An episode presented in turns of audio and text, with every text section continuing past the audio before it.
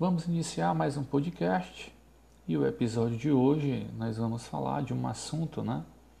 Que enquanto professora de ciência ou professora de física, somos muito questionados sobre isso. Os meus alunos sempre perguntam, né? Professor, a Terra é plana ou a Terra é redonda, né? Então, uma pergunta onde a resposta parece óbvia, mas nos últimos anos tem se levantado é, um questionamento, né? Comunidades aí nas redes sociais e tem levantado a hipótese da Terra plana. Então hoje o nosso assunto é falar um pouco sobre isso e que para a comunidade científica não restam dúvidas do que a Terra é redonda e evidências né, que eu vou comentar aqui durante o nosso podcast são claras e nós podemos observar isso né, a olho nu é, e experimentalmente também. Então, essa ideia não começou agora, né? Então, começou na Idade Antiga, né? Os povos antigos, por volta do século VI século II antes de Cristo, né? Os pesquisadores, os filósofos, os povos antigos, é, principalmente os gregos, né? Que deixaram muito legado, o berço da civilização. Eles já tinham, eles organizavam, né? Vários modelos para o universo e eu vou falar um pouquinho aqui da Idade Antiga até chegar ao experimento, né, que foi o primeiro passo para nós sabermos que a Terra era redonda. Bom, na antiguidade, né, por volta de seis séculos antes de Cristo, o Tales de Mileto, que deu várias contribuições para a ciência, né, para a matemática, ele dizia que a Terra era um disco plano. Né? Então a ideia de Terra plana vem de muito tempo. É, logo depois, os filósofos Aristóteles e Eudoxo, né, o Aristóteles que viveu em 384 a 322 anos antes de Cristo e Eudoxo 408 a 355 anos antes de Cristo, eles descreveram né, um dos primeiros modelos para o movimento dos planetas. Né? Ele, eles disseram que os planetas eram esferas que giravam em circunferências concêntricas e que a Terra era o centro é, do universo, né? o centro dessas esferas, dando aí os primeiros passos para a construção do modelo geocêntrico. O Heráclides, que viveu por volta de 388 a 315 anos antes de Cristo, ele propôs o movimento de rotação da Terra sobre o seu próprio eixo, que é o que nós conhecemos hoje em dia, né, a rotação, que é exatamente o dia, né, aproximadamente 24 horas. Ele denominou também, a partir de observações, que Vênus e Mercúrio orbitavam o Sol, e foi ele quem descreveu a existência dos epiciclos, que posteriormente né, o Ptolomeu é, é, construiu o modelo geocêntrico né, e usou os epiciclos para explicar né, o movimento do Sol e dos outros planetas em torno da Terra. E, ainda na Idade Antiga, o Aristarco, que viveu por volta de 310 anos, 230 anos antes de Cristo, ele foi o primeiro filósofo a propor que a Terra era o centro do universo. Né? Então ele deu o primeiro passo para a construção do modelo heliocentrismo. Mas em outro podcast a gente discute aqui essa, essa, esse debate né, que houve entre esses dois modelos durante anos e anos, né? É, que chegamos ao, ao heliocentrismo com Galileu, né? mas é tema para outro podcast. Bom, e aí vamos falar aqui do filósofo, astrônomo, historiador, geógrafo, poeta, crítico de teatro e matemático, né, que é o Eratóstenes. Esse é o filósofo, é o cientista, né, que ele, daqui a pouco eu vou comentar, ele de uma de um estudo só, ele descobriu duas grandes coisas que mudou a humanidade.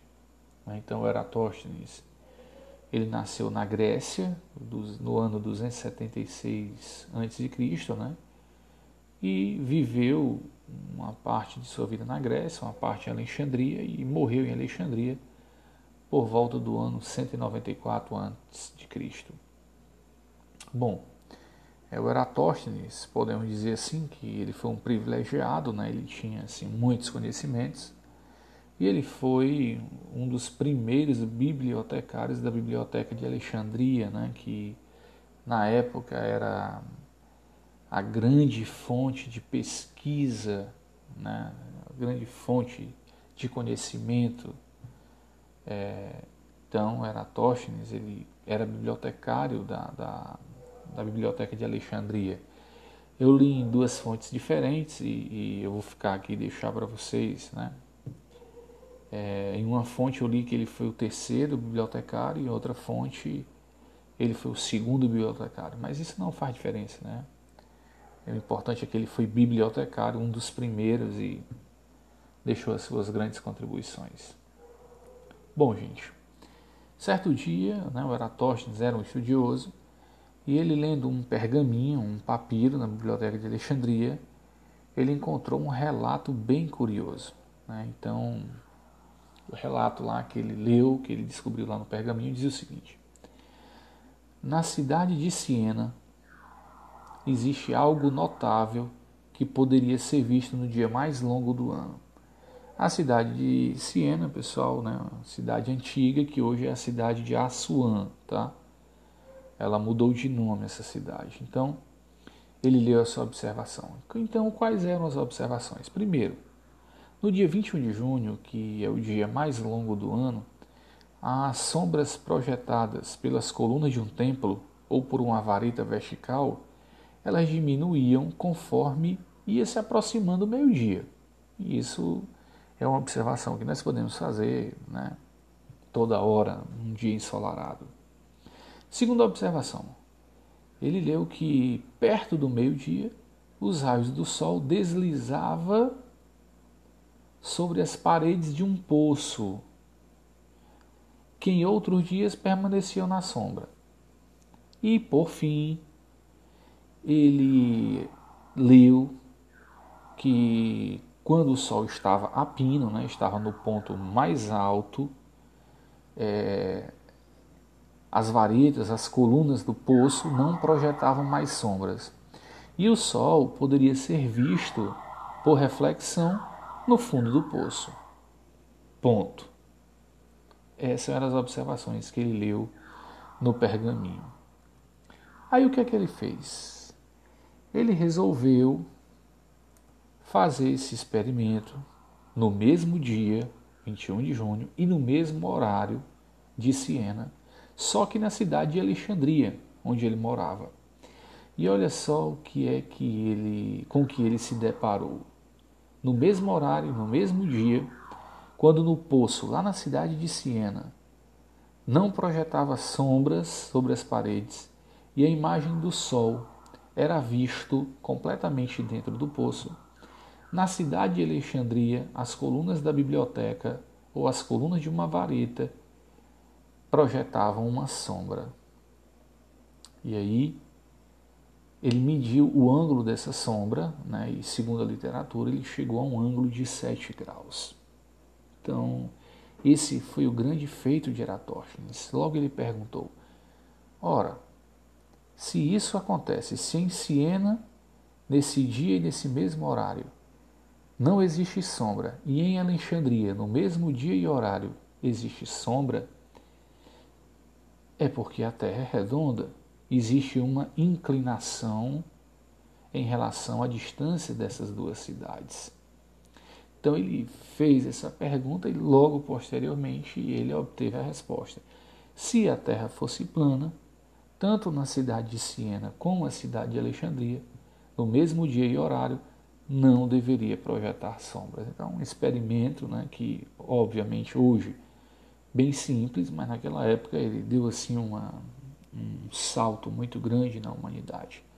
Então ele observou alguns fenômenos ópticos, né, como as sombras, a reflexão da luz do sol no fundo do poço, a posição do sol, à altura do Sol, né, no, no ponto mais alto, enfim. Ele fez essas observações aí importantíssimas que mudou né, a história da humanidade. Bom, pessoal, o certo é que quando ele observou que em Siena não tinha sombra e Alexandria tinha sombra, logo ele percebeu que a Terra era redonda devido à inclinação do ângulo de sombra em uma vareta ou na coluna da Biblioteca de Alexandria.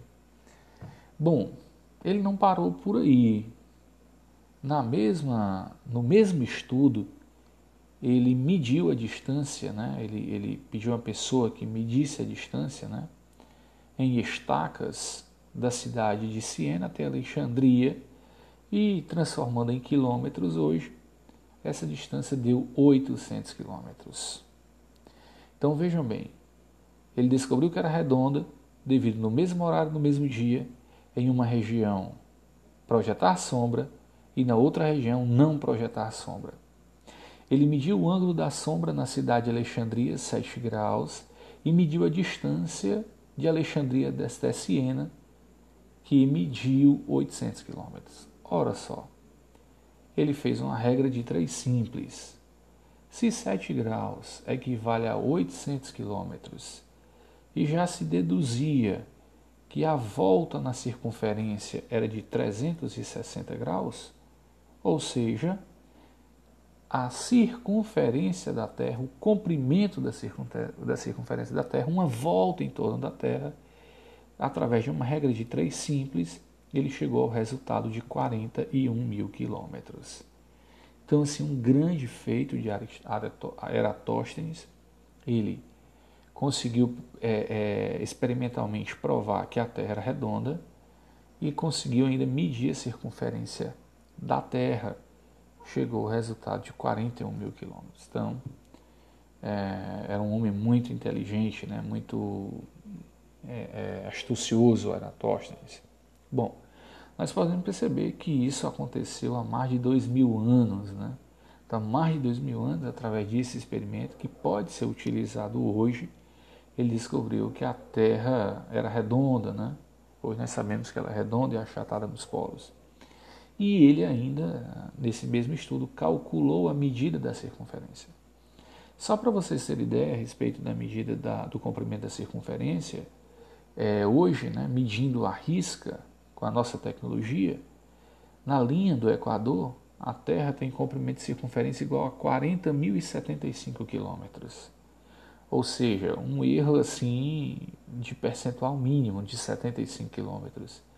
E em relação aos meridianos, o comprimento da circunferência da Terra é 40.003 quilômetros. Então, é, Eratóstenes ele merece sim créditos por esse, essa grande descoberta né, em relação à Terra redonda, em relação ao comprimento de sua circunferência. Bom, então, é, isso foi o feito de Eratóstenes há dois mil anos, mais de dois mil anos atrás para descobrir que a Terra é redonda. Então, uma pergunta que deveria ser, a resposta que deveria ser óbvia para a pergunta, né? Infelizmente ainda existe aí grupos que ainda levantam aí uma suspeita, uma conspiração, uma hipótese infundada de que a Terra é plana.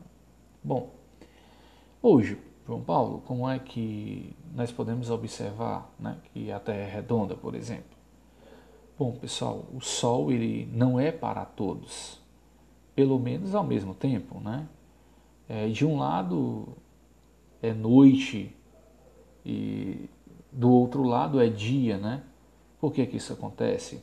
Devido ao formato e ao movimento de rotação da Terra. O Sol ele nasce e se põe em diferentes momentos, mundo afora, iluminando parte do planeta, enquanto a outra parte fica escura.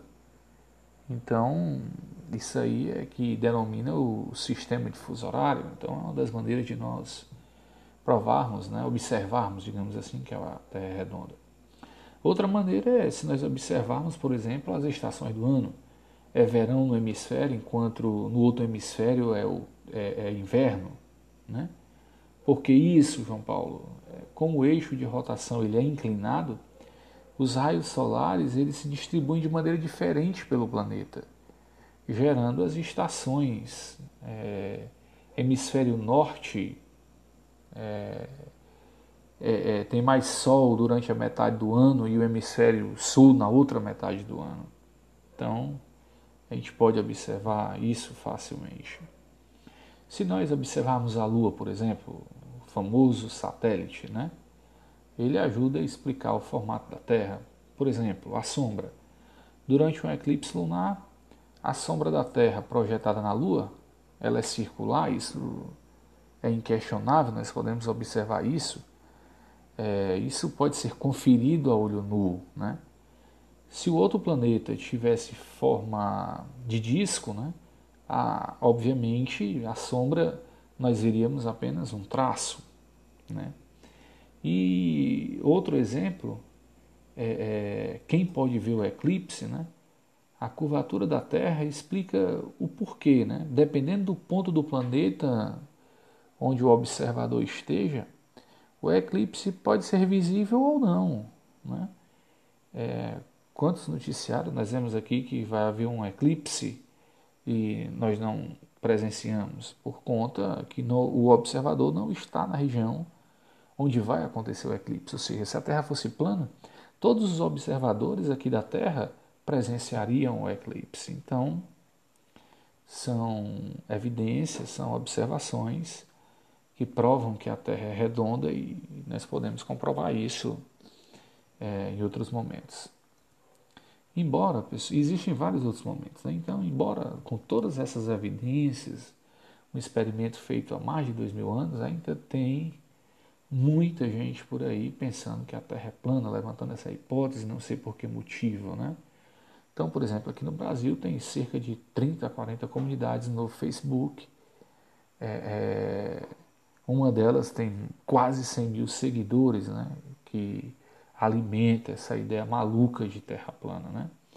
Fora do Brasil, em Londres, por exemplo, né, tem uma organização que é muito conhecida, a The Flat Earthing Society, né, que em português significa Sociedade da Terra Plana. Então, é, centenas né, de milhares de pessoas que seguem essa comunidade também alimenta essa teoria aí de que a Terra é plana, mas que para nós, para a comunidade científica, evidentemente é uma teoria que, em hipótese nenhuma, jamais deveria ter sido levantada, a não ser por Tales de Mileto, né, quando há 600, 700 anos antes de Cristo ele não tinha instrumento nenhum para avaliar isso. Então, é isso, gente. O nosso podcast de hoje encerra por aqui. Espero que eu tenha sido claro aí a respeito da, da, do conceito de terra redonda, né? Um abraço a todos e até a próxima oportunidade.